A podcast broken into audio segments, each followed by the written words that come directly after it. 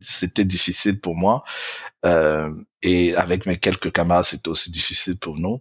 Et on se plaignait à la fac. On était venu, on était venu rendre des devoirs et on se plaignait. Euh, donc on arrive, on se plaint vraiment, monsieur, vos, vos choses là sont trop difficiles. Euh, on ne comprend pas. Pourtant on travaille. Et il nous dit, vous faites quoi quand vous n'êtes pas en train de faire des maths ou faire les devoirs? vous parlez de foot et vous parlez des filles. On a dit oui, c'est exactement ça qu'on fait. Euh, il a dit bon, ok, trouvez un temps quand vous n'êtes pas en train de faire des devoirs, un truc obligé, trouvez du temps pour parler de maths. Et faites juste ça. Ne faites pas quatre choses en plus de ce que vous faites. Et on a fait ça. Euh, de cette pratique est né un groupe d'études et ça a changé la, la façon de faire parce que j'ai vu les maths prendre de plus en plus de place dans ma vie.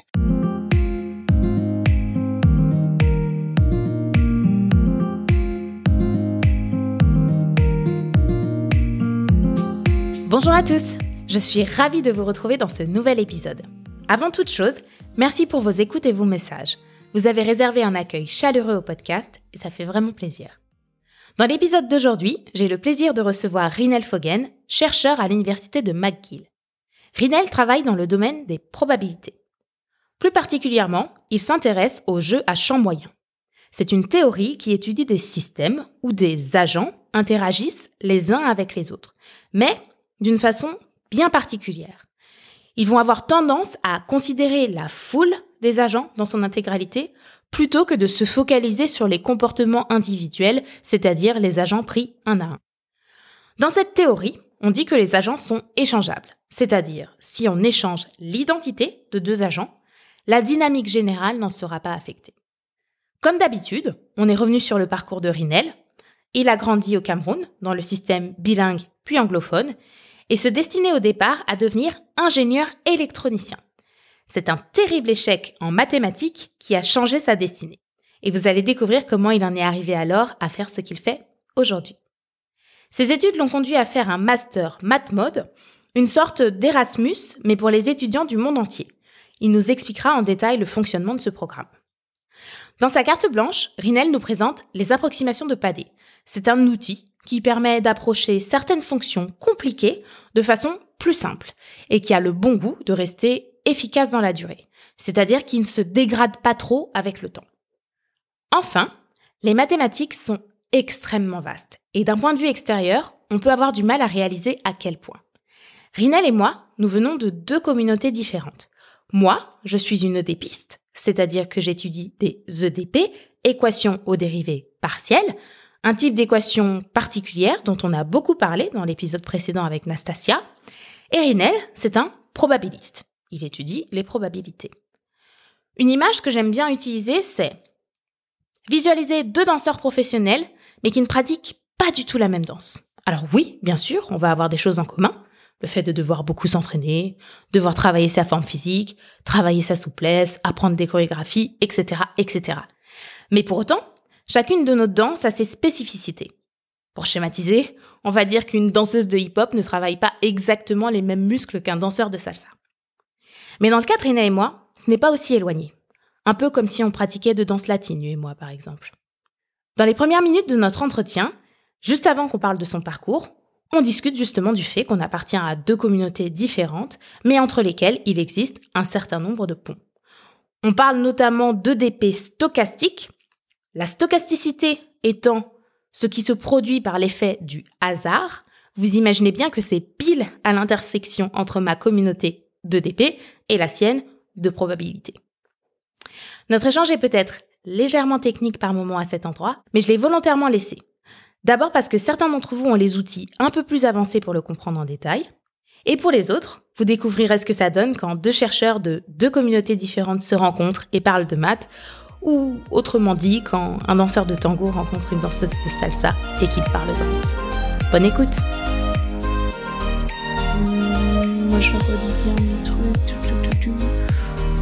Alright. Eh bien écoute, on est bon. Let's go. C'est parti. Donc bonjour à tous. Aujourd'hui, j'ai le plaisir d'accueillir euh, Rinel Fogen, qui est donc euh, post-doctorat à l'université de McGill au Gérard groupe d'études et de recherche en analyse des décisions et du CIM, Center for Intelligent Machines. C'est bien ça? C'est bien ça. Euh, et donc Rinel, comment est-ce qu'on se connaît? Eh ben, on s'est rencontrés pendant la thèse. Euh, je crois que tu es arrivé un an. Moi, j'avais déjà commencé depuis un an quand toi tu as démarré. Tout à fait. Et euh, on avait un groupe de doctorants assez soudés. on a bien bien profité tous ensemble. On s'est bien soutenu dans les moments où c'était un peu plus compliqué. Et donc c'est dans ce cadre que que je t'ai rencontré. Et après on a un petit peu perdu le contact. On s'était pas revu depuis euh, ma soutenance, je crois. Et mhm. euh, l'année dernière, tu m'as gentiment euh, invité à donner un exposé sur un de mes travaux. Donc pour les auditeurs qui suivent attentivement le podcast, c'est un de mes travaux avec ma toute première invitée, Nastasia Pouradier-Duteil. Et donc bah, ça a été l'occasion de, de reconnecter, ça m'a fait plaisir. Et donc quand j'ai lancé ce projet, je me suis naturellement dit que ce serait intéressant de, de t'avoir comme invité parce que je trouve que ton parcours est vraiment euh, bah, il y a plein de choses intéressantes à, discuter. Et puis en plus, j'aime bien les maths que tu fais, donc euh, c'est la parfaite occasion. Merci, c'est super. C'est un plaisir aussi d'être ici. Merci de l'invitation. Oui, ce que j'ai pas dit, c'est que là, euh, moi, je suis en France et chez moi, il est 15h40. Mais toi, tu enregistres à Montréal. Il est quelle heure chez toi? 9h40. Ok, ça va, je te prends pas au saut du lit. Non, non, c'est super, c'est c'est c'est très bien. J'ai les idées claires. Je suis un matinal, donc. Euh... bon ben parfait. Ok, bon écoute, alors je vais rappeler un petit peu comment se découpe l'émission. Donc dans un premier temps, on va revenir sur ton parcours. Euh, mhm. et, ensuite, euh, on va passer un peu plus de temps sur le métier de chercheur et après on finira avec euh, ta carte blanche. Euh, alors, je suis particulièrement contente de te recevoir parce que toi, tu fais des probas et que les probas, c'était mon premier amour.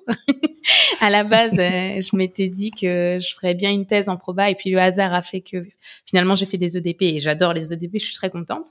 Mais j'ai toujours un, rapport particulier aux probas, donc euh, je suis très contente de recevoir un probabiliste dans cette émission. Merci. Ouais. Les probas, c'est cool. Les EDP, c'est aussi cool. Et il y a beaucoup de ponts entre les probas et les EDP. Donc, je crois pas que tu sois trop loin.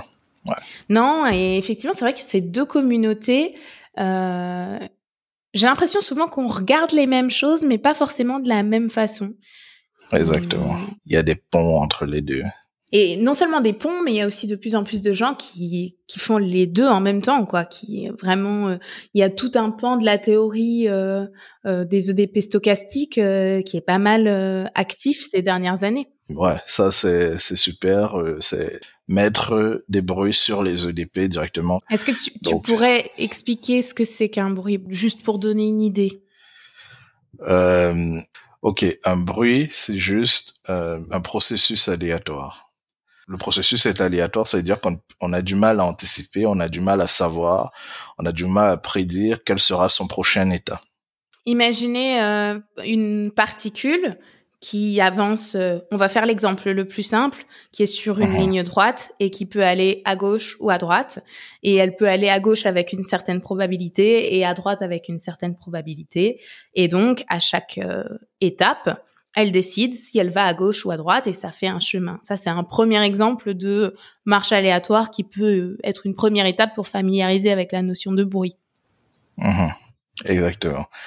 Euh, donc oui, ça c'est ça c'est la marche aléatoire, c'est l'exemple de base. Euh, c'est avec c'est la limite donc de cette marche aléatoire qu'on appelle le mouvement brownien. Donc oui, ça c'est ça. Le cœur vraiment, c'est l'idée de probabilité, l'idée de c'est aléatoire, on ne sait pas. Il y a plusieurs possibilités et il faut traiter l'analyse en tenant compte de toute cette possibilité. Ok, alors on va on va délaisser les maths quelques secondes, mais bien sûr on va y retourner pour euh, s'intéresser un peu plus à toi et ton parcours. Euh, donc euh, tu m'as envoyé quelques infos pour que je prépare l'émission. Et donc, faisons un bond dans le temps. et revenons en 2008, au Cameroun. Dans quelle ville? En 2008, je vis à Douala. À Douala, ok. Donc, on est en 2008, à Douala. Et tu obtiens ton GCE Advanced Level. Donc, c'est l'équivalent du baccalauréat pour le système anglo-saxon. C'est ça? C'est ça. Donc ça veut dire qu'en gros, tu as fait le lycée anglais, euh, américain, anglais ou américain, je sais pas. C'est anglophone. Au Cameroun, on a deux systèmes, euh, système anglophone, système francophone, parce qu'on a deux langues officielles, héritage euh, historique. Et donc le système éducatif se fait en deux langues et il y a deux façons, euh, deux curriculums. Et certains collèges et lycées font en fait un mélange, le système bilingue. Mais tu peux faire le système bilingue. Moi, j'ai fait le système bilingue jusqu'au collège. Au lycée, tu dois choisir. Parce que au lycée, ça y est, ça devient trop lourd. Les, les enfants ne peuvent plus euh, suivre les deux systèmes en même temps. Et moi, j'ai choisi justement le système euh, anglo-saxon ou anglophone. Ah, donc c'est, c'est toi, c'était un choix de ta part d'être resté dans le système anglophone. D'accord. Et pourquoi plus l'anglophone que le francophone? Ah, ça, je sais très bien. Je voulais pas rédiger. voilà. Ça, ça, vraiment. Parce que je voulais plus faire de dissertation, je voulais plus faire d'argumentation. Il y avait moins de matière, il n'y avait pas de histoire géo, euh, etc. Euh, il y avait juste parce que au lycée on doit choisir. Les gens prennent maximum cinq matières dans le système anglophone et tu choisis en fait. Donc si tu aimes les maths, la physique, la chimie, les sciences, tu fais seulement ça. Hmm. Et dans le système francophone, tu faisais les deux. Donc, euh, tu faisais les maths, la physique, puis tu faisais aussi l'histoire géo, etc. Et moi, je voulais pas avoir à écrire des longs textes dessus. Euh, donc, euh, dès que le choix est arrivé, euh, j'ai une fois bondi dessus, donc euh, je n'ai pas hésité. donc c'était c'était ça le, le cœur principal de la décision. Et du coup, donc tu as l'air de dire que tu avais des options à choisir. Euh, quelle option tu as choisi euh, pour ton l'équivalent de ton bac? Maths, physique, chimie, maths avancées. Ah, donc déjà très axé sur les maths. Donc ça m'amène directement à ma prochaine question. Quel était ton rapport à cette matière au lycée? Au lycée, vraiment, c'était pas. Euh, pour moi, les maths c'était un outil, c'était un truc qui me donnait des formules, parce que moi, ce qui m'intéressait, c'était la physique. Donc, j'ai toujours aimé la physique, j'ai toujours aimé les problèmes concrets. Euh, et puis, au Cameroun, si tu veux, euh, à cette époque-là, il fallait, les parents nous poussaient à être ingénieurs, avocats ou médecins. Donc, ingénieur, c'était ça mon truc, donc je visais ingénieur. Donc, moi, la physique m'a toujours été préféré. Les maths, c'était un outil. Alors, c'était un outil, mais est-ce que quand même c'était un outil que tu appréciais? Euh, Non, non, je l'appréciais pas beaucoup cet outil. Je peux pas dire que j'avais une passion folle euh, pour les maths au, au, lycée, au collège. D'accord. Et, et, du coup, euh, est-ce que tu étais bon quand même en maths? Comment, quel était ton niveau? Oui, oui, j'étais bon, j'étais bon en maths. Euh, ça se passait bien. J'avais, j'avais souvent des 14 sur 20, 16 sur 20, jamais plus euh, souvent des 12, rarement moins de 12. Donc, euh, je crois que c'était, j'étais bon. Ouais. Je comprenais les, je comprenais les règles à appliquer, je comprenais les opérations à faire. Euh, comme je travaillais aussi, euh, donc je, je, les cours, je les suivais, j'étais attentif, donc euh, j'arrivais à valider les examens. Donc à ce stade, si je comprends bien, tu envisageais plutôt la carrière d'ingénieur. Exactement. Exactement. Que... Je savais même ce que j'allais faire, ingénieur électronicien. Donc euh, ah. j'allais j'allais euh, faire des téléphones. Et, et alors ça, d'où ça sortait ce métier? Pourquoi ingénieur électronicien? Parce que j'étais impressionné par le téléphone filaire chez nous. Donc euh, euh et d'ailleurs cette imp cette impression est venue après une autre expérience physique où tu vois l'expérience des des gobelets avec le fil entre les deux, où vous mettez très loin. Donc, nous, on n'avait pas beaucoup de moyens, mais mes profs de physique ont fait beaucoup d'efforts pour qu'on puisse faire des expériences. Et ça, c'était fascinant pour moi. C'est-à-dire, comment est-ce que la voix se transfère comme ça et tout? J'apprends que le son passe mieux dans certains matériaux. Et donc, quand je rentre à la maison, je regarde le téléphone, je dis, c'est la même chose. Il y a un fil ici, qu'est-ce qui se passe? Et j'ai démonté euh, le téléphone de la maison. euh, Tes parents ont dû apprécier. On m'a rappelé alors, on m'a rappelé que les factures, jeune homme, euh, tu les payes pas, donc. Euh, mais donc c'est ça que j'allais faire. J'allais apprendre comment ça fonctionne et j'allais faire ce travail-là. C'était ça le rêve.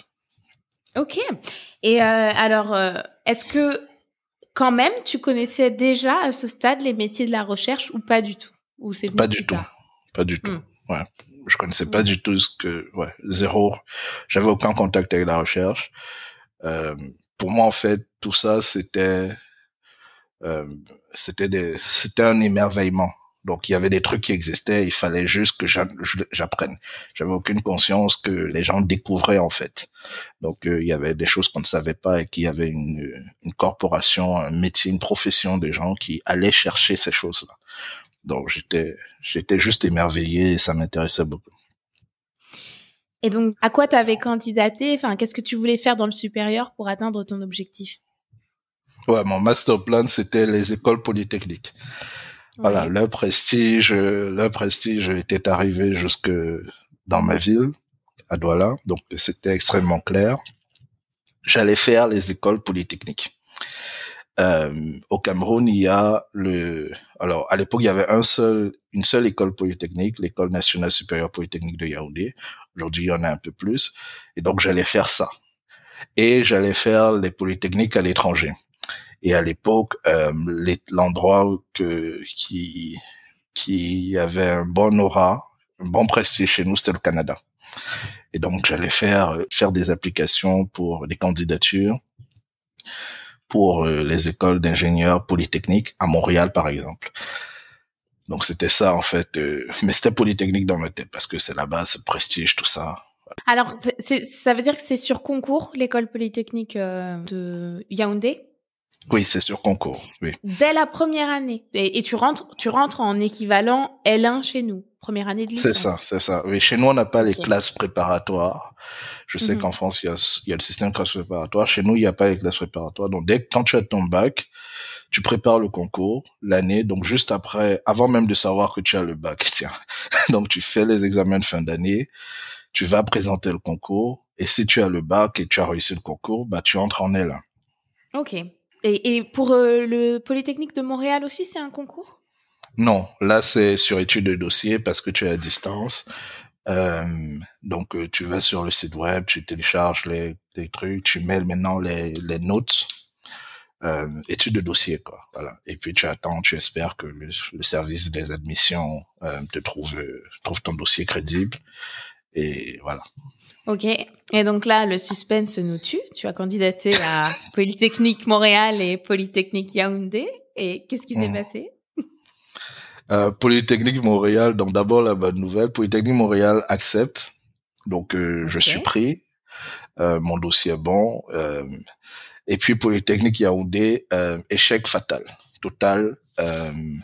D'ailleurs, donc d'ailleurs je le sais même qu'il y a un échec parce que quand je fais l'épreuve de maths, ah. donc je fais l'épreuve de maths il y avait l'épreuve de physique d'abord. J'ai fait l'épreuve de physique, j'étais hyper euh, content. Vraiment, j'adorais. Je voilà, j'avais bien bien compris les problèmes de changement d'énergie potentielle à l'énergie kinétique. J'étais hyper content. Je rentre avec ma maman, je la saoule avec tout ce que j'ai bien fait je sors de l'épreuve de maths, je sais que j'ai, voilà, que c'est pas, c'est pas qualitatif. Et je me souviens très bien, ma mère me dit, on sait jamais, peut-être que ça va réussir, ne sois pas si déprimé. Et je me souviens avoir pensé, s'ils me prennent avec l'épreuve que j'ai écrit là, c'est que ce qu'on dit sur les polytechniques euh, au pays là. ah oui, donc c'était à ce point l'épreuve. Oui, oui, oui, non, non, non, j'étais, j'étais, tu vois le genre que euh, je crois que je connais la racine de ça. C'est que c'est le Polytechnique Yaoundé, en fait, ils sont beaucoup calqués sur le système euh, francophone. Donc, euh, euh, les contenus étaient orientés, étaient beaucoup calqués sur ce que les gens qui préparaient le bac francophone avaient en tête. Donc, par exemple, dans le francophone, on fait beaucoup d'analyse de fonctions. Euh, donc, euh, il faut pouvoir tracer la fonction, il faut pouvoir, et c'est des fonctions extrêmement euh, pas intuitives. Donc, c'est pas des fonctions que tu as l'habitude de voir dans les programmes. On te met bien une fonction euh, bien étrangère. et ça, par exemple, de Stemangphone, on fait pas trop ça. c'est beaucoup de séries, beaucoup de convergences, beaucoup de topologie.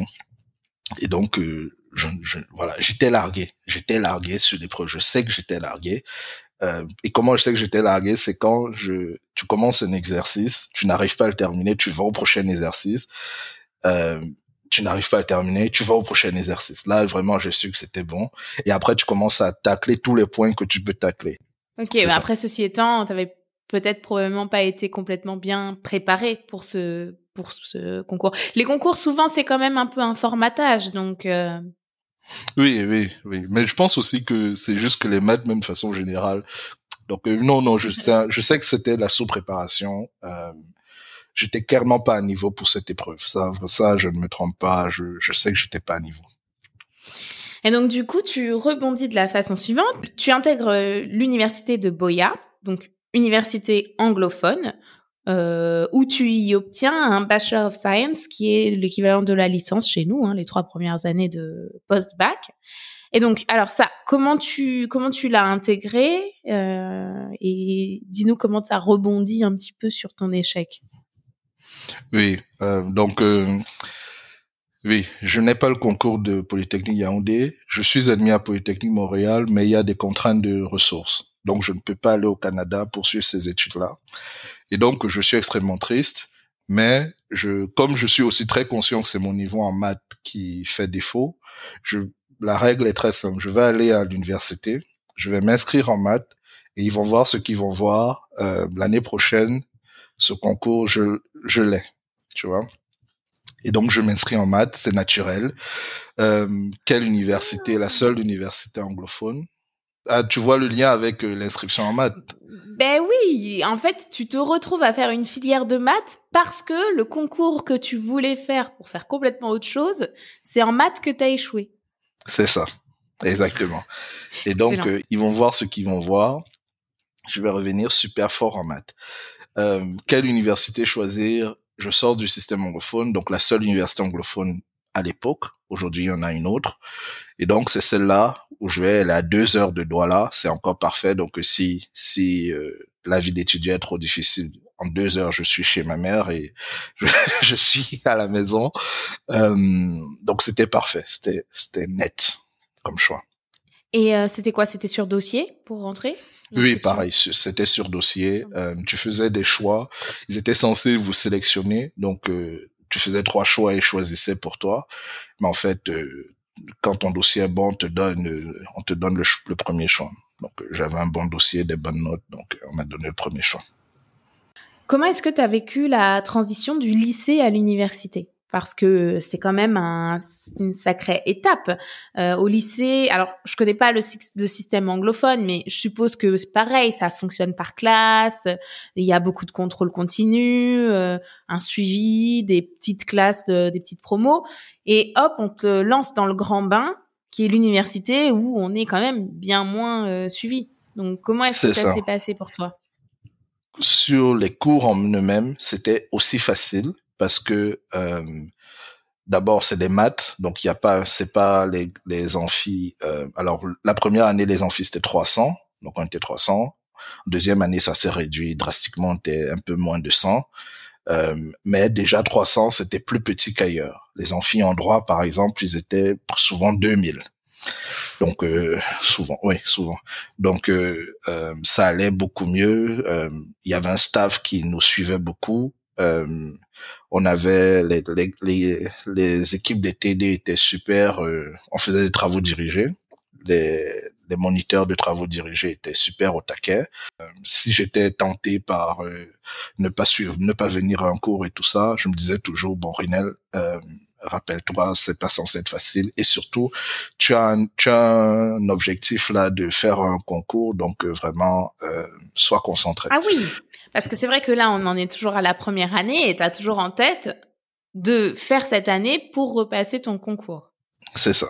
C'était l'autre garde-fou. Donc j'avais deux garde-fous, le staff qui était extrêmement sérieux et le deuxième garde-fou qui était euh, euh, le concours et tout ça sur fond de le cadre familial qui tenait bien. Donc dans mon cas, je crois que j'ai eu, ouais, j'étais bien encadré. Ok. À quel moment ton plan a changé? Parce que moi, j'ai la suite de l'histoire et je vois que tu n'as pas fait une année, mais trois années à l'université de Boya. Qu'est-ce qui s'est passé? Je tombe amoureux des mathématiques. C'est littéralement ça. On ne peut pas, on ne peut pas dire autre chose. C'est, c'est juste ça. C'est juste, je suis tombé amoureux. Et il y a un pivot qui se passe. C'est que, pour moi, les maths, ce n'est plus juste un ensemble de règles pour calculer, un ensemble de formules. Ça devient, j'aime écrire des démonstrations. C'est ça. C'est ça qui, c'est ça qui se passe. Et je, je peux identifier les deux déclencheurs, les deux personnes, parce que on, aime les maths, mais autre chose qui revient aussi souvent quand on parle à des mathématiciens ou quand on se parle entre nous, c'est un professeur ou quelqu'un qui par qui ça passe. Donc il faut une médiation. Donc moi j'ai eu deux médiations, euh, un prof et un camarade. Et je me souviens très bien d'eux. Et d'ailleurs, ils venaient du système francophone. Les deux étaient, ils avaient fait leur secondaire dans le système francophone. Euh, et je pense que ça vient aussi du fait que en France, par exemple, voilà, c'est le pays des maths. Il y a une passion folle pour les maths là-bas. Euh, donc euh, le système francophone aussi au Cameroun a hérité de cette passion pour les mathématiques, euh, qui va de pair avec l'idée de généraliser, euh, qui est un qui est ce que beaucoup de mathématiciens aiment faire. Le, un des réflexes, c'est comment est-ce que je généralise, comment est-ce que je généralise, comment est-ce que je généralise. Et donc, les deux personnes, c'est vraiment un prof et un camarade. Et le prof, euh, c'est le professeur euh, Nana Cyril.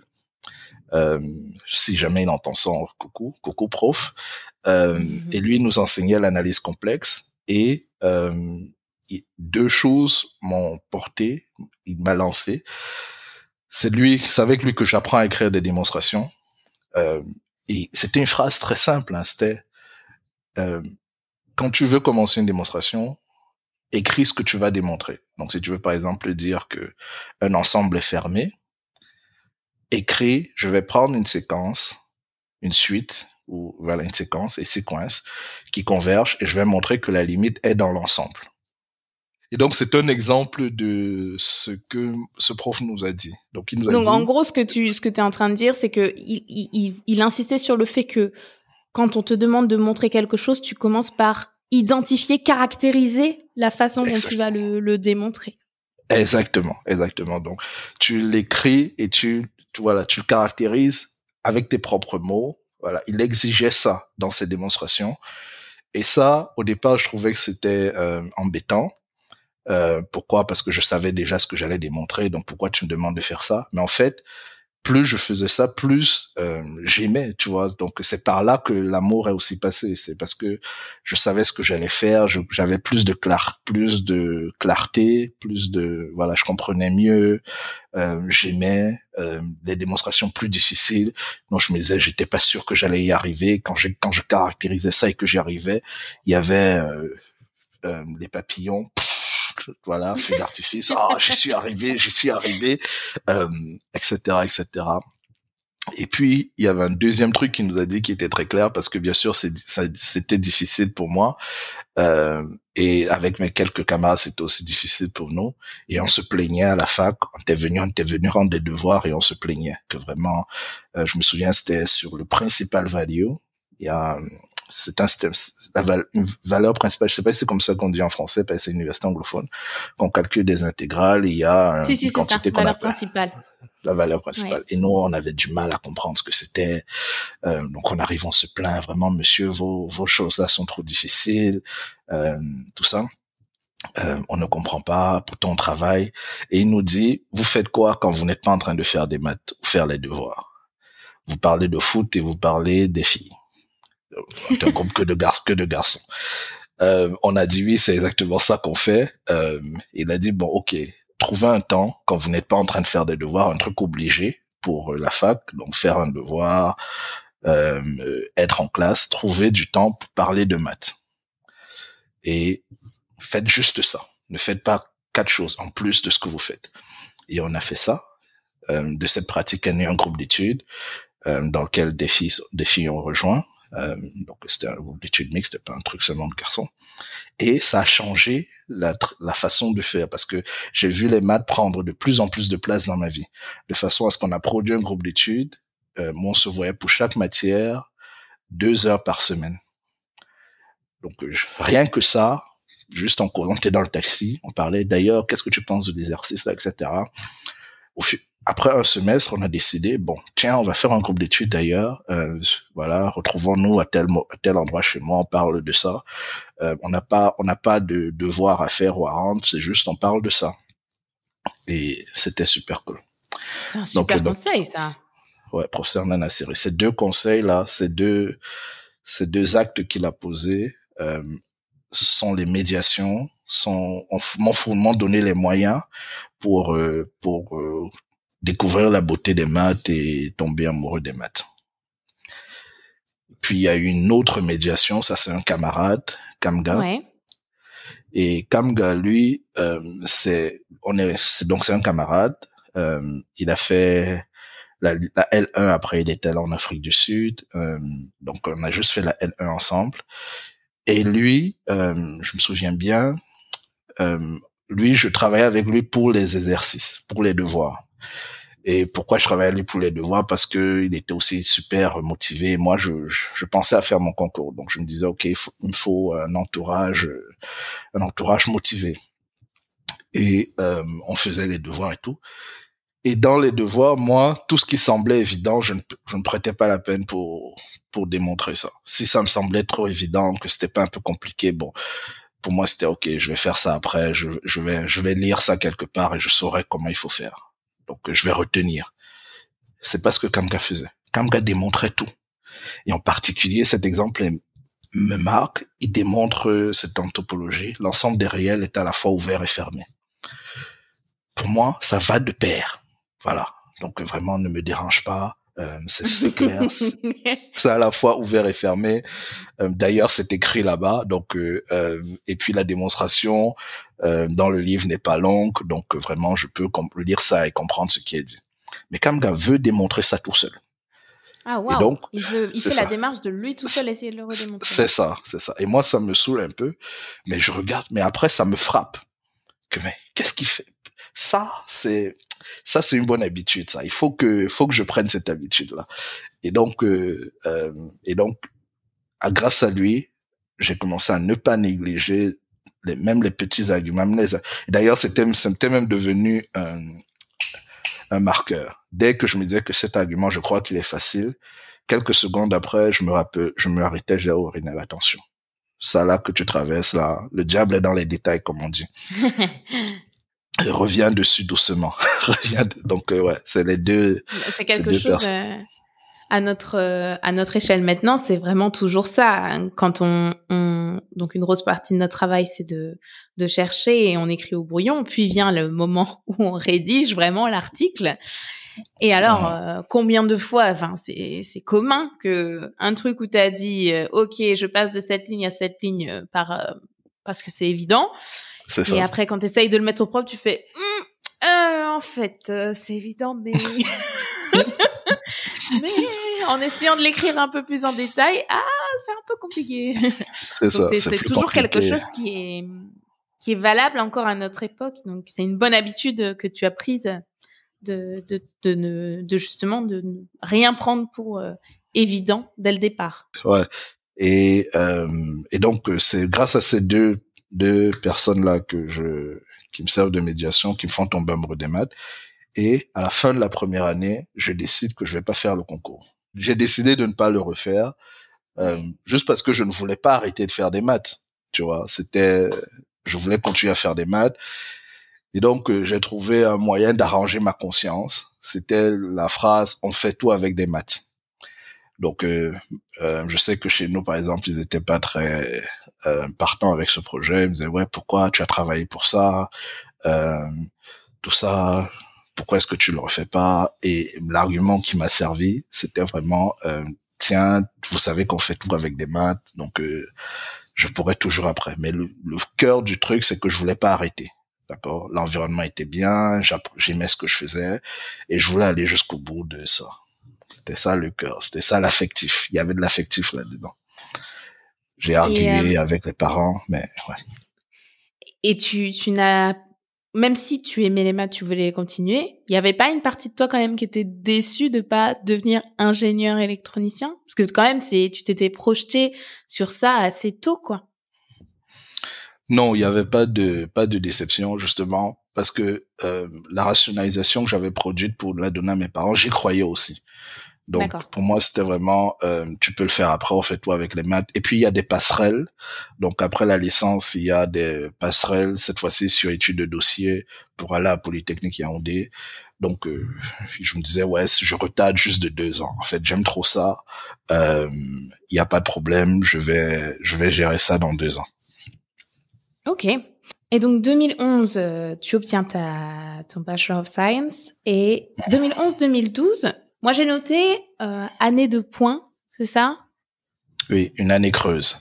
Euh, c'est une année où euh, donc j'avais j'avais j'avais produit le la, rationalisation que j'allais entrer à Polytechnique après la licence, mais en fait je n'avais plus envie de faire ingénieur. Euh, donc, j'ai même pas déposé les dossiers pour la passerelle. Euh, je, je, voulais continuer à faire des maths, mais en même temps, je voulais faire des maths appliquées. Donc, il fallait que je fasse des choses qui étaient plus près de, de l'expérience, plus près de, des problèmes de la vie réelle. Euh, et euh, ce qui s'est passé, c'est que à l'université de Boyaï, ils n'avaient pas encore un master disponible. S'ils avaient eu un master, je serais resté et j'aurais trouvé quelqu'un qui fait des trucs plus appliqués. Euh, les thèmes appliqués qu'il y avait là-bas, c'était l'épidémiologie, beaucoup de modélisation de des maladies. Euh, D'ailleurs, il y a une forte collaboration entre entre le, euh, des universités camerounaises, des universités françaises. Euh, le professeur Pardot à Marseille, par exemple, euh, tient tient des programmes collaboratifs sur ces modélisations-là mais il y en avait pas. Donc je suis allé à Yaoundé. Yaoundé, c'est euh, c'était obligé d'aller à Yaoundé parce que c'est là-bas qu'il y a toutes les grandes écoles où il y a euh, si tu veux une place dans la société, il faut entrer dans une de ces grandes écoles, etc., etc. Donc là, je me dis, ok, je vais aller à Yaoundé et euh, je vais regarder les opportunités pendant une année. Et je me disais, bon, il y a ICA. Je pensais à faire ICA, ICA, c'était euh, ce que je voulais, c'était continuer à faire des maths, mais faire des maths appliquées. Et ICA, c'est en fait euh, un institut supérieur euh, de l'économie appliquée. Et je me disais bon, là, ça va. Je vais parler d'économie, mais surtout je vais faire des maths. Voilà, je vais faire de l'économétrie et je vais mettre ça sous l'économie. Comme ça, je ne serai pas, je, je, ne serai pas dans le besoin. Voilà, je pourrais subvenir à mes besoins et puis ça va les parents, les parents ne, se calmeront, ils sauront que ça va. Et donc c'est l'année-là que je suis à Yaoundé pour ça. Euh, il fallait faire un concours pour ICA, donc je prépare le concours d'ICA. Euh, je prends une année pour ça euh, parce qu'il me faut maintenant apprendre l'aspect économique. Et en même temps, je candidate pour les bourses étrangères parce que je me dis bon ok, tu as un bon dossier, profite de ça. Tu cherches des bourses en maths appliquées à peu près partout et surtout, je, connaissais mieux Internet, mieux utiliser Internet pour les opportunités. Et donc, je voyais qu'il y avait plein, plein d'opportunités de maths appliquées à l'extérieur. Je me disais, mais pourquoi est-ce que si j'ai pas ça ici, autant tenter là-bas?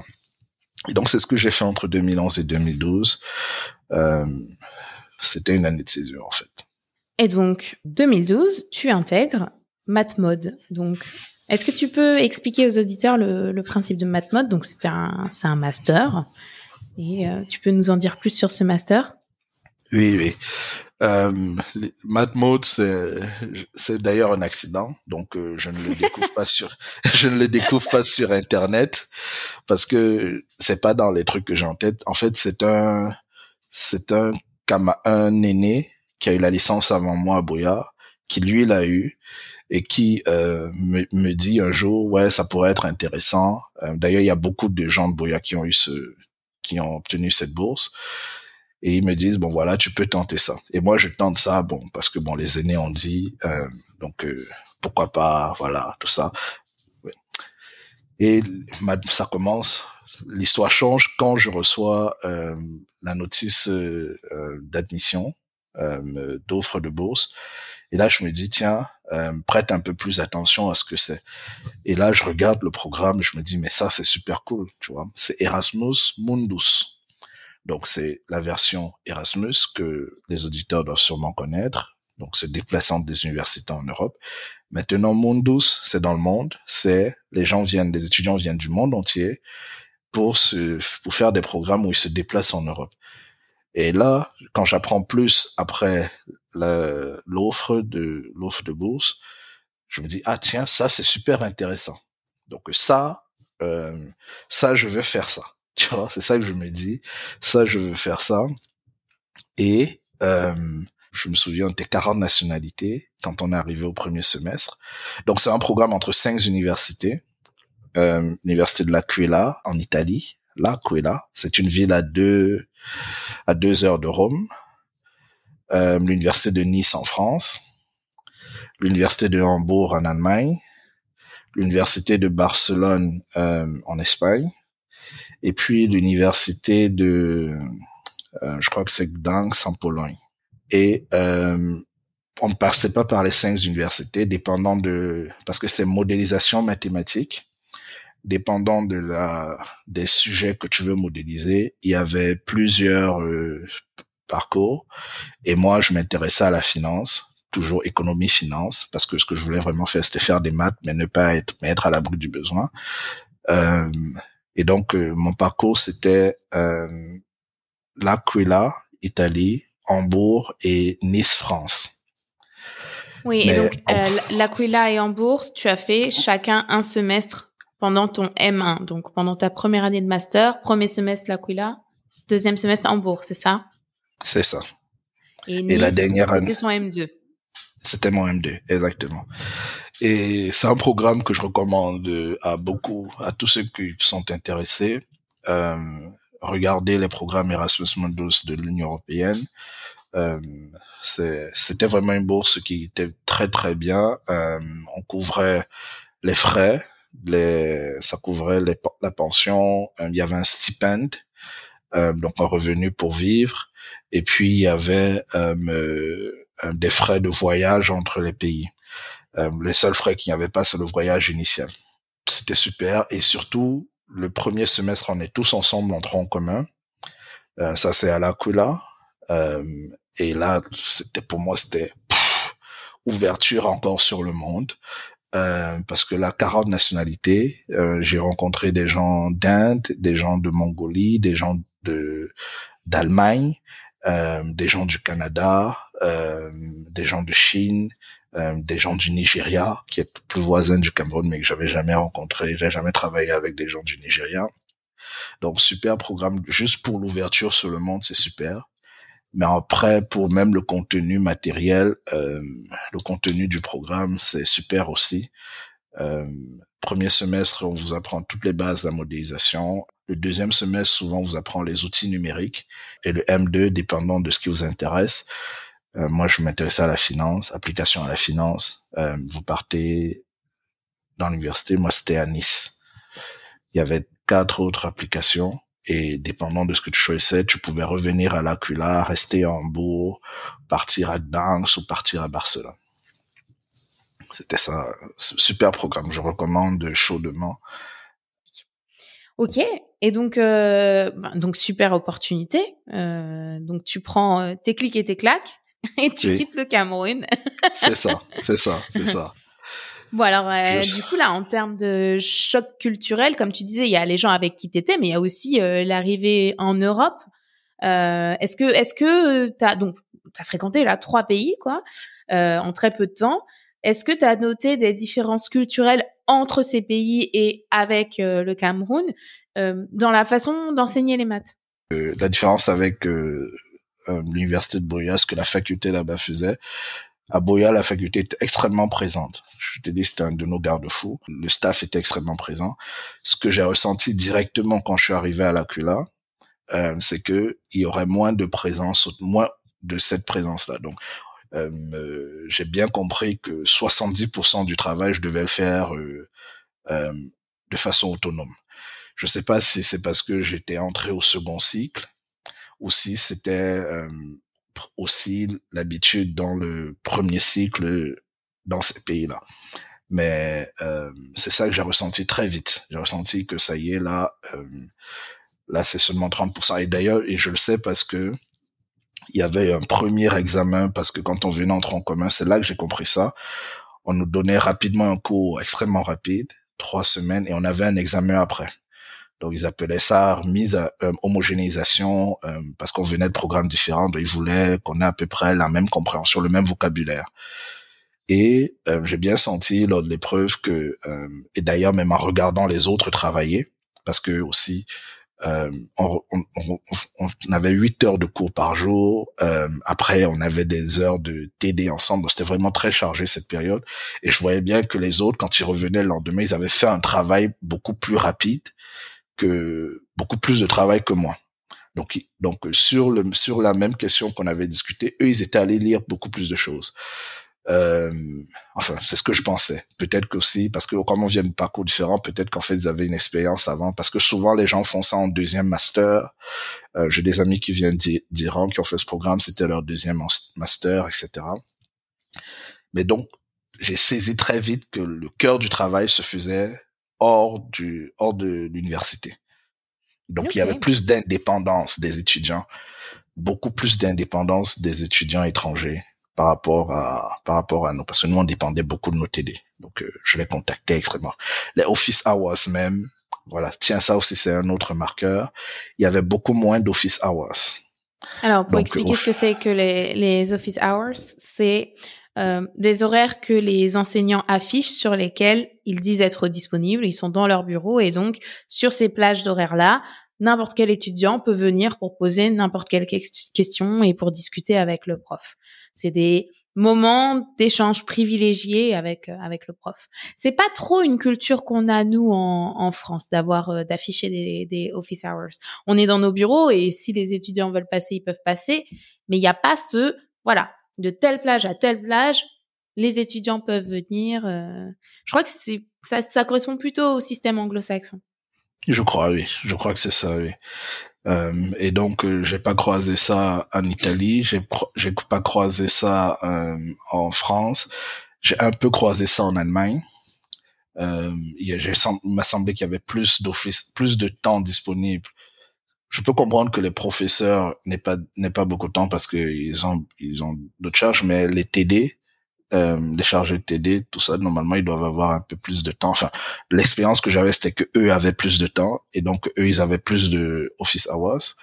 Euh, et dans les trois universités que j'ai faites, c'est à Hambourg qu'ils avaient vraiment plus de temps que, partout ailleurs, qu'à ou à Nice. Euh, mais c'était aussi beaucoup plus, ça te donnait plus d'indépendance. Donc, euh, euh, moi, je, moi, je sais que j'ai, j'ai vraiment beaucoup apprécié. J'avais toujours l'impression d'apprendre quelque chose de neuf tout le temps, tout le temps, tout le temps. Et donc, euh, j'explorais beaucoup, beaucoup plus. Ce que je faisais un peu moins euh, à Boya. Je ne pensais plus être ingénieur. C'était vraiment, je voulais faire maths appliquée. Et là, ça disait euh, modélisation mathématique, math c'est le résumé de ça et euh, ça disait application à la finance. Et moi, je voulais faire des maths, parce que quand je suis à l'université de Bouya, je sais que je veux faire des maths. Maintenant, je veux faire des maths et être à l'abri du besoin. Donc, euh, vaut mieux faire l'économie ou faire de la finance. Voilà. Donc, euh, enfin, c'était ça à l'époque. C'était ça chez nous, dans, notre esprit. Mais alors, qu'est-ce que tu entends par des maths appliquées à la finance? Parce qu'il y a plusieurs façons de faire. Est-ce que tu te voyais concrètement être dans le milieu de la finance? Et faire tes maths, tu vois, avoir des postes que maintenant on appellerait euh, des quants. exactement, les, les quants. Euh, ou est-ce que tu te voyais quand même plutôt du côté académique, mais avec des applications à la finance? Euh, Non, c'était vraiment des quants. C'était aujourd'hui aujourd'hui on dirait data data engineer ou data, analyst, data scientist mais à l'époque c'était vraiment quant. Euh, il y avait et c'était aussi tout le monde de l'éconophysics. Donc les gens qui mhm. faisaient de la physique et de l'économie, tout ça, c'était des... donc euh, ouais, c'était quant que j'avais en tête. Euh, je savais, pour moi le projet c'était simple, j'allais faire ça, j'allais aller à Paris, euh, j'allais rejoindre des équipes. Euh, euh, des équipes qui font du quant. Il y a, il y a des noms qui, des profils qui m'intéressaient beaucoup. J'allais faire des maths pur, mais ça allait modéliser les, les, fluctuations boursières et les traders allaient s'en servir pour faire de l'argent. Euh, J'allais être important dans l'équipe. Mais donc ça veut dire qu'à ce stade, tu, tu envisageais d'arrêter après le master parce que... C'est ça. Pas d'arrêter de faire des maths, mais de faire des maths dans l'industrie. Donc de, oui, oui, oui. j'allais, j'allais toujours que ton dernier diplôme soit un master. Avec un master, tu peux euh, avoir le, le type de poste que tu voulais. C'est ça. Mais c'était très clair dans mon esprit que j'allais continuer à faire des maths. Mais cette fois-ci, ça allait être mon dernier diplôme. Oui, c'est ça. Moi, je connais la suite de l'histoire et je sais que tu as un doctorat. comment, qu'est-ce qui s'est passé? Comment est-ce que tu as, continué euh, en thèse? Dis-nous tout. Donc, ton doctorat, juste, ah, pardon, avant de, avant que tu nous expliques, ton doctorat, tu es resté à Nice. Tu l'as effectué à Nice Sophia Antipolis avec, euh, donc, sous la direction de François Delarue. Oui. Et comment est-ce que tu as continué? Euh, comment j'ai continué? Donc, le M2, je fais un stage de M2, application, je fais ça, je fais ça à Nancy, à l'INRIA de Nancy et j'aime, c'est super. Euh, après ça, je prépare les candidatures euh, et il y a deux, il y a deux, il y a une force de repoussoir et une force d'attraction. La force de repoussoir, c'est que dans les dans les interviews, la partie codage revient beaucoup. Donc ça revient plus fort que la partie théorie, la partie analyse, tout ça. Donc ça revient beaucoup. je, je m'en sors à peu près, mais je sens bien que je sens bien que je suis pas à l'aise. Et puis il y a la partie attraction. La partie attraction, c'est un hasard. Donc à Nice, François Delarue, qui sera mon, mon directeur de thèse, à l'époque est coordinateur et il est toujours maintenant du programme M2, du programme MathModes, le M2 qui est à Nice. Donc à, Nice, c'est lui qui coordonne les MathModes qui arrivent à Nice. Et donc j'ai déjà une interaction avec lui, euh, c'est cordial, il n'y a pas de souci. Et donc euh, il nous a donné un cours euh, sur le contrôle optimal. J'ai bien aimé le cours. Et donc de temps en temps, je regarde, je trouve qu'il expose très bien, que il y a une clarté quand je l'écoute. Vraiment, c'est extrêmement clair. Donc, dans mon temps libre, pendant mon stage, souvent, ce que je fais, c'est que je regarde des exposés de maths. Et euh, un jour, je regarde un exposé qu'il a donné à l'IHES, l'Institut des hautes études scientifiques, qui est sur YouTube. Et il donne ça sur la théorie des jeux à champ moyen. Je sors de cet exposé et je sais que ça, ça m'intéresse. Euh, je sais que je veux faire ça. Euh, de retour à Nice, j'en parle à François, je lui dis euh, j'aimerais savoir plus, j'aimerais travailler dessus. Euh, est-ce que il y a des opportunités pour faire une thèse dessus? Et François me dit il n'y a pas de souci, on va faire un dossier et on va voir si on a un financement. Et c'est comme ça que ça part. moi, en parallèle, je continue à candidater dans les entreprises. J'ai pas beaucoup de succès. J'ai beaucoup de difficultés avec la partie de codage. Euh, et je me dis bon, il y a pas de souci. Normalement, ça c'est pas une barrière trop forte parce que quand tu vois qu'il te manque quelque chose, tu peux dire ok, je vais continuer et puis je vais rattraper ça. Mais j'ai déjà la base fondamentale pour faire quant. Euh, mais je, je, présente quand même la demande de financement pour la thèse et euh, un jour je reçois l'email de l'école doctorale qui me dit c'est positif, etc. Et là je me dis bon, ok, euh, je vais faire ça. C'est ça. Mais vraiment, je, je, avant ça, je ne connaissais pas la théorie. Et cet exposé, euh, je la découvre, je vois qu'elle elle, elle, me plaît beaucoup cette théorie et donc je dis je veux apprendre ça. Donc encore une fois, ça c'est pareil, c'est quelque chose qui ressort beaucoup dans les parcours des différents invités.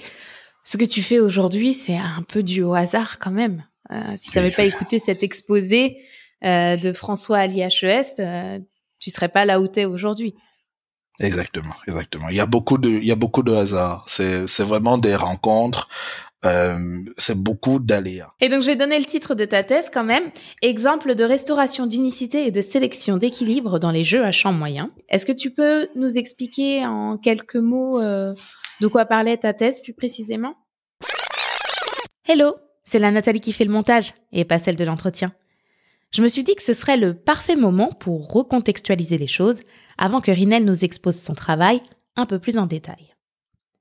Les équations qui nous intéressent sont des équations complexes. Pour autant, les questions que l'on se pose peuvent être les mêmes que celles que vous vous êtes posées lorsque vous étiez à l'école et que vous essayiez de résoudre des problèmes. Est-ce qu'il existe une solution à mon équation? Et si oui, est-elle unique? En effet, en EDP, on a parfois un très grand nombre de solutions pour une seule équation. Mais comme Rinel et moi, nous faisons des mathématiques appliquées, c'est-à-dire que on se base sur des problèmes concrets, parfois, d'un point de vue mathématique, on a plusieurs solutions, certes, mais on sait celle que l'on observe dans la vraie vie, celle qu'on appellera donc la solution physique, ou encore pour des raisons techniques que je ne vais pas détailler ici, qu'on appellera la solution anthropique. C'est dans ce cadre que Rinel se place, et il illustre ça en donnant une image qui permet de bien visualiser. Il a trois solutions, une à gauche, une à droite et une au milieu. Il va alors nous expliquer ce qu'il fait pour sélectionner. Il va notamment prononcer le terme de forçage aléatoire. Cela veut juste dire qu'il va ajouter un peu de bruit sur ses équations, d'une certaine façon, et que parfois, ça lui permettra de récupérer une solution aléatoire. On parle de solution aléatoire parce que on n'a aucune certitude sur la tête qu'elle aura. Un peu comme si vous lanciez une pièce et que l'issue de votre lancer vous aidait à déterminer votre solution.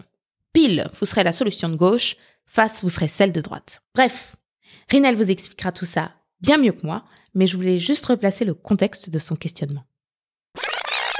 Est-ce que tu peux nous expliquer en quelques mots euh, de quoi parlait ta thèse plus précisément? Oui, euh, c'est une thèse euh, qui s'intéressait donc au jeu à champ moyen et à comment est-ce qu'on peut restaurer l'unicité et comment est-ce qu'on peut sélectionner quand il n'y a pas d'unicité. Euh, donc les jeux à champ moyen, c'est une théorie qui euh, s'intéresse à comprendre les systèmes où il y a de grandes populations, ça peut être des agents, ça peut être des particules, mais qui doivent être en interaction faible ou interaction champ moyen. Champ moyen lui-même, d'abord, c'est une distribution qui est censée représenter toute la population. La population. la, la distribution, c'est, on va dire, c'est la loi, la règle qui mhm. décrit la population. Exactement. La théorie des jeux champ moyen s'intéresse aux grandes populations en interaction champ moyen. Et c'est une interaction faible parce que les agents ne sont pas en contact l'un avec l'autre. Leur interaction est médiée par la distribution. Donc euh, moi je fais un truc, ça affecte la distribution. Enfin, c'est censé affecter la mmh. distribution. Euh, la distribution t'affecte et donc toi tu réagis ça réaffecte comme, la distribution. Comme toi, tu es un parmi beaucoup de gens. Exactement. effectivement, c'est pour ça que c'est interaction faible parce que vu que ça va passer par ton champ, ben quand ça va revenir vers toi, ça va être tout petit puisque tu n'es rien parmi la, la population. C'est ça, c'est ça. Tu es, tu es négligeable. Et euh, d'ailleurs, c'est l'une des deux hypothèses sur les, les deux pieds sur lesquels la théorie s'appuie. Toujours l'idée en tirant profit du fait que ce soit de grandes populations, donc il y a un grand nombre d'agents ou de particules. Le premier pied, les deux théories euh, fondamentales, les deux hypothèses fondamentales, c'est euh, les agents ou les particules sont échangeables. Donc euh, ça pour c'est là qu'on retrouve l'idée de l'agent lambda, de la particule lambda, parce que ils sont échangeables. Donc ça, c'est une hypothèse fondamentale dans la théorie. Et puis il y a l'autre hypothèse fondamentale qui est euh, chaque agent individuellement est négligeable. Donc euh, il, n'a pas à sa possession de faire des actions qui peuvent euh, drastiquement changer le comportement.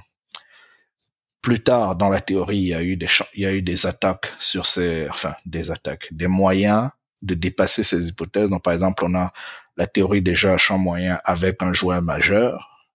Donc là, on, introduit un agent qui, lui, a du poids sur la distribution. Euh, donc ça, c'était pour cette hypothèse-là. Par contre, l'hypothèse d'échangeabilité, ce n'est que ces dernières années, depuis 2018, à ma connaissance, qu'on l'attaque en mettant un réseau, en mettant les agents sur un réseau, de sorte que les agents ne sont plus échangeables parce qu'un agent, il appartient à un nœud.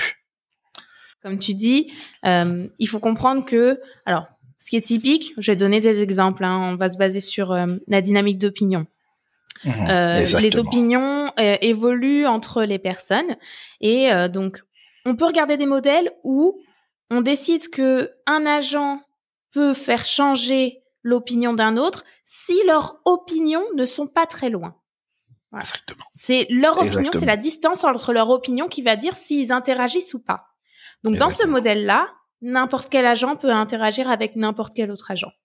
Maintenant, on peut partir du principe que, dès le départ, on a un réseau un graphe qui est sous-jacent aux interactions, c'est-à-dire que dès le départ, par exemple, on peut dire que notre population, elle est divisée en deux clans qui ne se parlent jamais. Peu importe, même si ils ont des opinions identiques ou très proches, ils ne se parleront pas. Donc il y a un réseau sous-jacent qui décrit les interactions possibles entre les différentes personnes et donc qui peut être euh, ça peut être réinterprété et illustré par la théorie des graphes. Exactement, c'est ça. C'est tout à fait ça. Donc euh, mais dans ma thèse, euh, ces, deux hypothèses dans ma thèse sont maintenues. Aujourd'hui, la théorie essaye de les, de les, de les dépasser, mais moi j'étais dessus sur ces deux hypothèses. Et ce qui m'intéressait moi, c'est de dire, c'était euh, les cas où il n'y a pas unicité de solution. Donc, où je suis en train de m'intéresser à un tel système et il y a plusieurs équilibres possibles. Et moi, je voulais savoir euh, comment est-ce que je choisis? C'était vraiment la question qui me qui me taraudait. C'était j'ai plusieurs solutions. Comment est-ce que je choisis? Sous la direction de François, François me m'introduit d'abord au forçage aléatoire et il me fait me rendre compte qu'en fait avec des forçages aléatoires choisis de façon adéquate, euh, je peux récupérer de l'unicité, restaurer de l'unicité. Deuxième partie, je veux savoir comment sélectionner euh, parce que c'est ça le cœur du truc. C'est d'ailleurs dans la thèse, c'est ça qui prend le plus, de, qui a pris le plus de mon temps, c'était de savoir comment sélectionner une fois qu'il y a plusieurs. Et comme j'ai fait cette première partie, le forçage aléatoire produit en fait une méthode de sélection. Typiquement, il y avait trois solutions dans les modèles que j'étudiais. La solution qui va sortir, qui dans notre cas était une solution anthropique, euh, était en fait une solution aléatoire. Et la solution aléatoire, c'était en fait euh, soit avec probabilité 1 demi, je prenais solution extrême à droite, soit avec probabilité 1 demi, je prenais solution extrême à gauche. C'était ça la solution qui était sélectionnée par le forçage aléatoire. Euh, j'ai ajouté deux autres méthodes pour euh, sélectionner. Euh, une des méthodes, c'était de dire, OK, j'ai trois solutions, mais dans le jeu à champ lui-même, il y a un agent représentatif, cet agent lambda, laquelle est-ce qu'il préfère? Et j'ai fait ce calcul-là et j'ai vu qu'il préférait la solution du milieu. Donc le forçage aléatoire trouvait la solution anthropique qui était un demi extrême à droite, un demi extrême à gauche, mais l'agent lambda dans le jeu disait moi je veux la solution centrale et donc ça ça a causé des discussions vives avec François. Mais c'est intéressant ait c'est intéressant qu'il y ait cette dichotomie. Euh, et on est allé dans un autre troisième principe de sélection, qui est de considérer qu'en fait, on allait commencer à résoudre le jeu fini. Donc, euh, jusqu'ici, quand on dit grande population, en fait, ce qu'on veut dire, c'est une infinité d'agents. Donc, le jeu fini lui-même, on suppose qu'il y a un équilibre qu'on le caractérise. La caractérisation attrape la solution anthropique. Euh, ok, super. On va passer sur la partie euh, chercheur, même si on l'a déjà un petit peu abordé. Donc tes thématiques de recherche, je pense qu'on est un petit peu familier puisque c'est un peu dans la lignée de ce que tu as fait pendant ta thèse que tu continues à travailler, il me semble. C'est ça, sauf que maintenant je m'attaque à l'hypothèse euh, sur euh, l'échangeabilité. Je, mhm. je, je, mets des, je mets les agents sur les réseaux et l'idée c'est que tous les agents ne soient plus échangeables. Et je fais aussi beaucoup de travaux appliqués. Euh, j'ai fait deux travaux sur euh, euh, le système énergétique, donc comment est-ce qu'on organise une décarbonation. et puis j'ai fait un travail là sur qui est encore en révision sur l'organisation industrielle. Comment est-ce que les prix se forment dans les dans des secteurs spécifiques de l'économie. Donc énergie et économie c'est le champ d'application. Et euh, est-ce que tu interagis vraiment avec des acteurs du secteur ou tu restes dans... Parce que j'aime bien dire qu'il y a Matapli et Matapli, Matappliqué et Matappliqué. Il y a des Matappliqués qui sont vraiment avec, on va dire, euh, directement en prise avec les acteurs du secteur euh, auxquels ils appliquent leurs mathématiques. Et puis il y a les mathématiques appliquées qui sont plus en recul, qui restent en fait des mathématiques théoriques, mais qui sont dans des cadres, contextes euh, concret particulier. Toi, tu te situes à quel niveau? Je suis encore, euh, euh, donc euh, Matt appelé. Donc moi, je, moi, je, je, je, je, je comprends ta séparation. Moi, je, je parle de modèle versus truth et modèle versus modèle. Donc, euh, et moi, je suis encore dans le modèle versus modèle. Euh, les projets où j'ai été, c'est vraiment du modèle versus modèle. Et j'essaye d'aller plus vers du modèle versus truth. Ok. Et euh, j'aime bien euh, poser cette question pour quelqu'un qui n'a aucune idée de ce qu'est notre métier. Euh, Est-ce que tu peux expliquer à quoi ressemblent tes journées? Concrètement Qu'est-ce que tu fais? Ok, a day in the life of a researcher. exactly. Euh, Qu'est-ce que je fais? Euh, Veille, diffusion, exploration. C'est ça que je fais. Donc j'ai séparé ça en, en trois morceaux. Donc la veille, c'est euh, euh, je regarde les, ce qui sort dans la communauté des gens qui s'intéressent aux problèmes qui m'intéressent. Euh, Qu'est-ce qu'ils disent, quels sont les résultats qu'ils ont trouvés, etc. Euh, la diffusion, c'est comment est-ce que je vais communiquer les résultats que moi je trouve euh, par des conférences, euh, par des articles de journaux, euh, par des exposés et puis ce que j'appelle exploration et exploitation.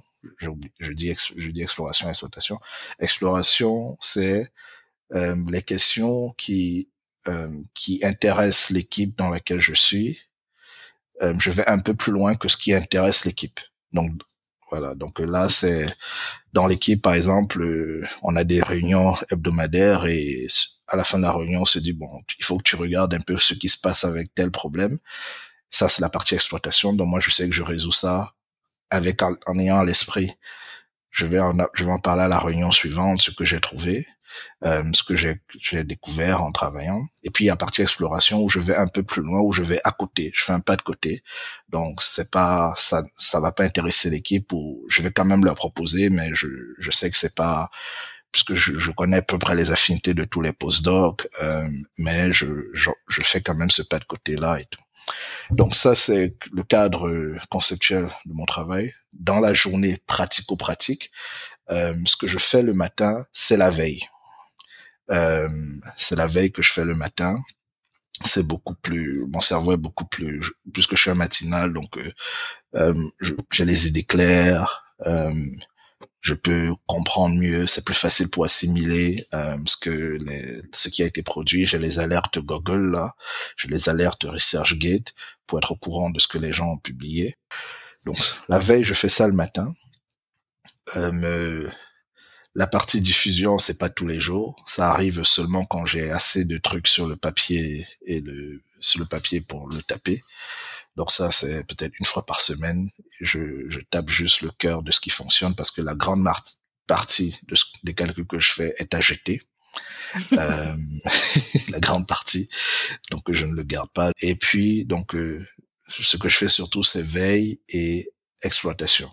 Donc quand j'ai fini la veille, je me dis ok, j'ai des notes là pour dire ok, euh, telle question, ça intéressait ça, il faut que je vois si j'ai fait du progrès sur cette question là. Et puis pour la partie exploration, c'est quand j'ai l'inspiration. Donc ça, je ne commande pas. ça, c'est ça. Oui, ça j'imagine, oui. Et, euh, et, du coup, quelle est la partie de la recherche où tu prends le plus de plaisir?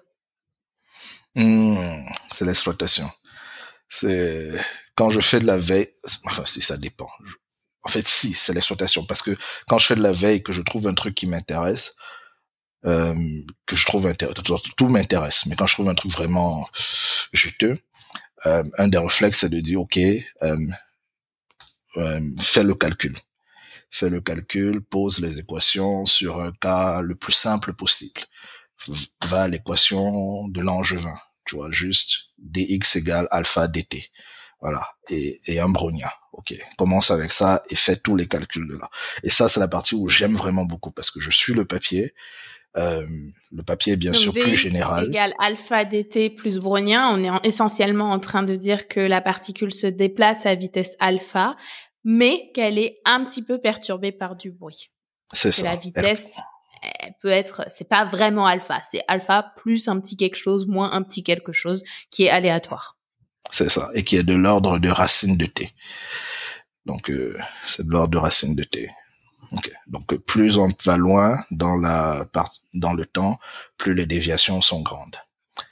Euh, donc ça c'est mon c'est le, niveau zéro que j'utilise et dès qu'un papier m'a super intrigué, je sors de la veille, donc je ne termine pas toute la veille. Je sors de la veille, j'entre dans l'exploitation et ce que je fais c'est que je je lis le papier et je suis les démonstrations avec ce modèle minimal. Et là, je saisis. C'est génial de faire ça. Là, c'est vraiment comme ça que, que tu comprends euh, ce qu'ils sont en train de faire, quoi. C'est ça, c'est ça. Bon, bah super. Eh bien, écoute, merci euh, Rinel. Euh, on va on va passer à la carte blanche. On est sur la fin de, de cette émission. Euh, Alors, de quoi est-ce que tu veux nous parler? C'est à nouveau moi. Je veux juste vous introduire quelques prérequis qui vous aideront à bien suivre la carte blanche de Rinel. Dans celle-ci, on va parler de polynômes. Un petit rappel ou une explication de ce que c'est. Prenons votre variable préférée, la lettre x. Un polynôme va consister à multiplier des puissances de x par des nombres et à sommer ces choses. Exemple classique, ax carré plus bx plus c, que vous savez tous résoudre depuis le collège, on dit que c'est un polynôme du second degré, parce que la puissance la plus haute, ici, c'est 2. En fait, c'est comme ça qu'on caractérise le degré d'un polynôme. Donc, par exemple, 2x au plus 5x au plus x puissance 7, c'est un polynôme de degré 7, car 7 est la puissance la plus élevée sur les x qui apparaissent. On va également parler de tangente à une courbe. Si ça ne vous parle pas du tout, le plus simple, tapez tangente à une courbe dans la section Images de votre moteur de recherche préféré. Parfois, une image vaut mille mots. Je vous laisse reprendre l'écoute. De quoi est-ce que tu veux nous parler? Euh, je veux parler de des approximations de Padé. Euh, J'ai appris ça il y a quelques quelques mois. Euh, les approximations de Padé, c'est euh, voilà, c'est dans le mot, c'est des approximations. À l'école, enfin, quand on nous forme, il y a des choses qu'on appelle des fonctions analytiques. Une fonction analytique, c'est une fonction qui peut être approximée par un développement de Taylor. Bien, voilà. Et donc, euh, les formes de développement de Taylor, c'est on approche la fonction par des polynômes autour d'un point d'intérêt. Le développement de Taylor, à la fin, c'est euh, un polynôme de taille infinie. Et puis il y a le, il y a le développement limité où tu t'arrêtes à certains euh, certains degrés. vous connaissez déjà ça dans le sens où quand vous regardez une courbe, vous connaissez en quelque part le développement à l'ordre 1 puisque vous savez euh, que quand vous avez une courbe, vous pouvez dessiner la tangente. Et la tangente, c'est une droite. Et donc, euh, quand on, on, on écrit euh, son expression, ça donne ax plus b. Donc ça, c'est un polynôme de degré 1. Exactement. Et donc ça, quand vous êtes proche du point, vous voyez bien que autour du point, il n'y a pas une énorme différence entre votre courbe et votre tangente. Bah, ça, c'est un exemple d'approximation par un polynôme euh, de euh, votre euh, courbe. Et donc, on fait ça à des degrés plus élevés avec les développements de Taylor. C'est ça. Et plus on augmente les degrés, plus, les, plus la différence locale est petite. Mmh Et donc, donc le développement Taylor permet des bonnes approximations locales. Et par local, on entend autour d'un point d'intérêt. L'autre point d'intérêt peut être zéro vous voulez faire un développement autour de zéro. Et plus vous augmentez les degrés dans le développement euh, de Taylor, plus vous êtes, euh, plus ce que vous, l'approximation est proche de la fonction de départ. Euh, et donc c'est un outil puissant. Euh, les fonctions analytiques sont des, c'est l'ensemble des fonctions qui peuvent être bien approximées par des développements de Taylor. Et c'est un super outil, ça permet de décomposer les fonctions quand on veut traiter plus finement, euh, plus finement comprendre le, comportement des fonctions. Euh, les approximations de Padé, c'est autre chose, c'est euh, toujours des sommes de polynômes, mais des ratios de polynômes. Donc vous avez un polynôme au numérateur, un polynôme au dénumérateur. L'avantage que ça a, euh, c'est que euh, si vous faites une approximation de Taylor, bon, pourquoi est-ce que c'est intéressant? Si vous faites une approximation de Taylor euh, au point d'intérêt aujourd'hui, la dernière information que vous avez euh, sur le processus que vous observez, le processus réel dans le vrai monde. Euh, vous avez donc une fonction qui est une bonne approximation du processus. Par contre, vous pouvez pas anticiper le futur. Donc, ce qui se passe avec Taylor, c'est que plus, si vous gardez la même approximation demain, après-demain, etc., l'erreur est plus grande. Les approximations de Padé, eux, sont différentes. Ils ont l'avantage que localement, vous faites moins bien que l'approximation de Taylor, le développement de Taylor. Par contre, sur le long terme, si à un instant T, vous avez fait deux développements euh, de Taylor et de Padé, sur le long terme, la Padé se comporte mieux que euh, la Taylor. Alors, pas sur toutes les fonctions, euh, au moins sur les fonctions analytiques, on voit que ça se comporte mieux. Et ça, et ça c'est euh, ça c'est intéressant parce que c'est intéressant en pratique. Le développement Taylor a un coût de calcul très très plus élevé. Et donc ce que les gens font, c'est qu'ils se sont dit, ok, je vais pas faire des développements Taylor à chaque instant T. Je vais faire un développement de padé ou une approximation de padé. Et puis, euh, je vais laisser couler ça pendant un certain temps. Et tant que l'erreur n'a pas dépassé ma tolérance, je ne recalcule pas. Mmh, d'accord, ok. C'est ça. Et là, je fais beaucoup mieux que quelqu'un qui faisait des qui faisait des développements Taylor à chaque temps, parce que lui, peut-être qu'il fait mieux sur euh, sur le processus, il est plus près, mais ça lui coûte plus. Donc, il fait le en termes de coût, en termes de coût computationnel, c'est ça. Euh, mais c'est un aspect quand on fait des maths appliquées qui est hyper important parce qu'on travaille avec des machines et l'idée c'est d'optimiser le travail de ces machines, de pas trop les fatiguer, de pas trop les solliciter. Donc on a tout intérêt à, à faire attention à ce genre de choses. Exactement. Euh, ouais, super intéressant. Je vais aller regarder ça aussi. Euh, merci beaucoup pour cette carte blanche. Eh bien, écoute, euh, Rinel, on arrive à la fin de cette émission. On va finir avec les, recommandations euh, pour euh, pour les auditeurs. Est-ce que tu as quelque chose à recommander qui serait sympa à, aller regarder? Oui, oui. Il y a la chaîne YouTube. alors pour les auditeurs, malheureusement, c'est pour ceux qui parlent, qui comprennent l'anglais donc ils peuvent euh, le saisir. Sinon, il y a YouTube qui sous-titre automatiquement euh, et qui traduit. Donc même si vous n'êtes pas anglophone, vous pouvez mettre les sous-titres. Et euh, petit euh, rappel, c'est toujours intéressant. Si vous voulez faire des sciences plus tard, c'est hyper important l'anglais. Donc ça peut aussi être le moyen de se familiariser avec l'anglais scientifique, de regarder ce genre de chaîne. Donc commencez en mettant les sous-titres automatiques français et quand vous vous sentez de plus en plus à l'aise, mettez les sous-titres automatiques anglais et puis ensuite retirez-les petit à petit et vous verrez, ça vous servira forcément dans votre carrière. Et donc ta chaîne, c'est? Euh, Cette chaîne-là, c'est euh, 3B, 3B, 1B. Euh, donc 3B, donc vous tapez ça, c'est quatre, quatre caractères. 3, le chiffre 3, la lettre B, le chiffre 1, la lettre B. Et c'est une chaîne de vulgarisateur de mathématiques. Euh, la particularité de cette chaîne, c'est des visualisations fantastiques, des visualisations excellentes. Euh, c'est vraiment très clair. Moi, par exemple, euh, grâce à cette chaîne, j'ai eu un nouveau regard sur la notion d'entropie, mais cette fois-ci de la théorie de l'information, oui. parce qu'il a vraiment très très bien expliqué ça. Euh, c'est beaucoup de talent cette chaîne. Je sais pas si c'est une personne, ça doit être une équipe. Et donc, euh, euh, mais c'est des maths, c'est des maths et c'est bien visualisé, c'est super. Super, bah écoute, je connaissais pas cette chaîne. Euh, une chose de plus à aller euh, regarder. du coup, moi, je recommande aux, auditeurs le podcast Math en tête de Alexandre Morgan. c'est un podcast hebdomadaire dont la durée des épisodes varie entre 3 et 7 minutes et qui en fait souvent va partir d'un lieu commun et euh, va le traiter via le prisme des maths. Donc, euh, exemple, pourquoi les bouteilles de vin font-elles 75 centilitres euh, pourquoi je ne chose pas du 27 alors que mon pied fait 27 cm, Colanta et les probabilités maudites, etc., etc. Euh, et il y a aussi quelques épisodes qui sont sur des personnalités de, de maths, le petit Gauss, Sophie Germain. Enfin, voilà, c'est hyper rafraîchissant, c'est intelligent, c'est fait euh, avec de l'humour. Euh, enfin, j'ai trouvé ça génial. Je les ai bingés, c'est-à-dire euh, j'ai découvert le podcast et en un, un jour j'avais tout écouté. Euh, j'ai appris plein de trucs. Enfin bref, c'est à consommer sans modération. Euh, maths en tête.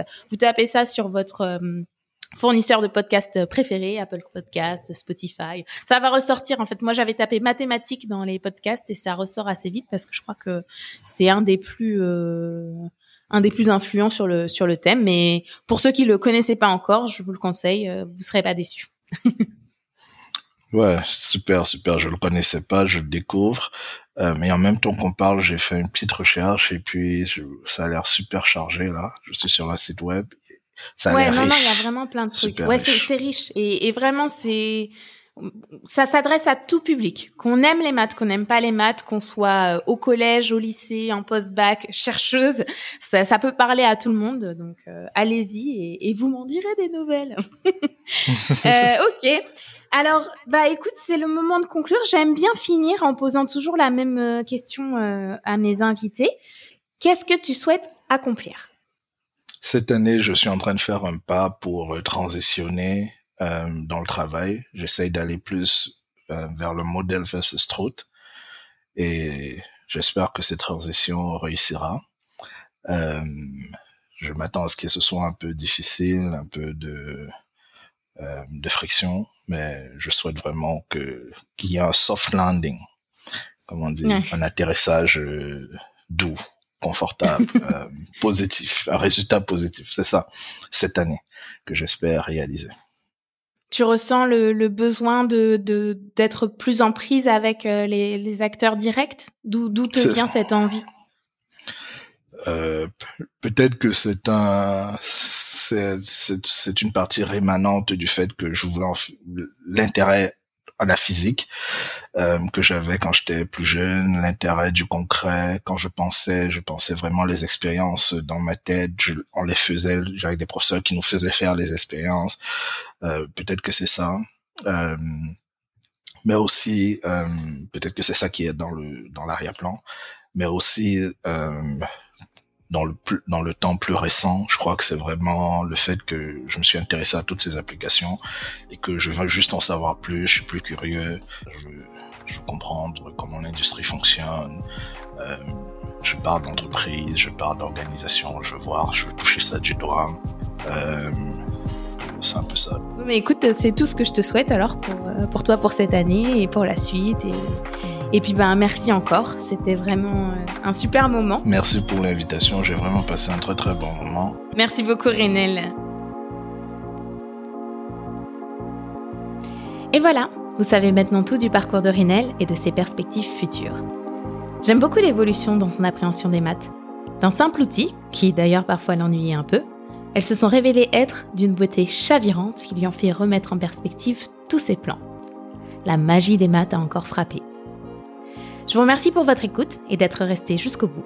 Si vous écoutez cet épisode sur Apple Podcast ou Spotify, n'oubliez pas de mettre 5 étoiles.